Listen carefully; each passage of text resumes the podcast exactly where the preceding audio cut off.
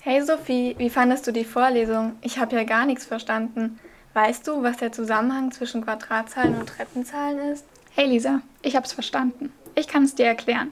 Weißt du denn, was Quadratzahlen und Treppenzahlen grundsätzlich sind? Ja, das weiß ich. Bei den Quadratzahlen multipliziert man immer eine ganze Zahl mit sich selbst. Bildlich kann man sich die, glaube ich, als Quadrat vorstellen. Ja, genau, das stimmt. Man schreibt immer hoch 2, um zu verdeutlichen, dass man die Zahl quadriert. Also zum Beispiel 4 mal 4 ist gleich 16. Dazu sagt man dann 4 Quadrat.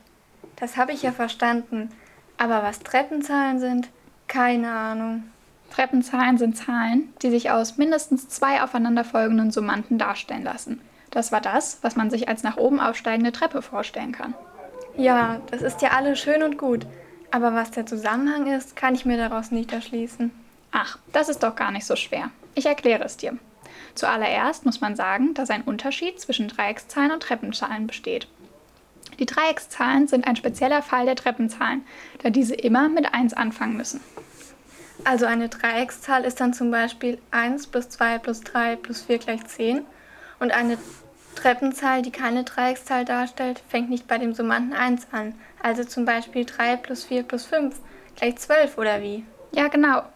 Neben dem, dass Treppenzahlen sowie Quadratzahlen figurierte Zahlen sind, besteht also nur zwischen Dreieckszahlen und Quadratzahlen ein Zusammenhang. Nämlich, Quadratzahlen kann man aus zwei aufeinanderfolgenden Dreieckszahlen zusammenfügen. Zum Beispiel besteht die Quadratzahl 9 aus der zweiten und dritten Dreieckszahl. Ah, kann man sich das also bildlich vorstellen wie ein Puzzle, bei dem man die zwei Dreieckszahlen zusammensteckt und eine Quadratzahl erhält? Ja, genau, das ist total das gute Beispiel.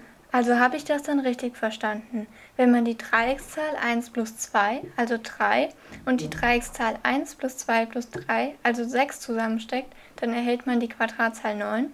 Ja, genau, du hast es verstanden. Siehst du, ist doch gar nicht so schwer. Das hat mir richtig geholfen. Dankeschön. Das nächste Mal frage ich dich wieder. Ich bin schon auf das Thema in der nächsten Woche gespannt. Ach, gerne. War wirklich kein Problem. Hat Spaß gemacht. Bis nächsten Montag. Bis dann.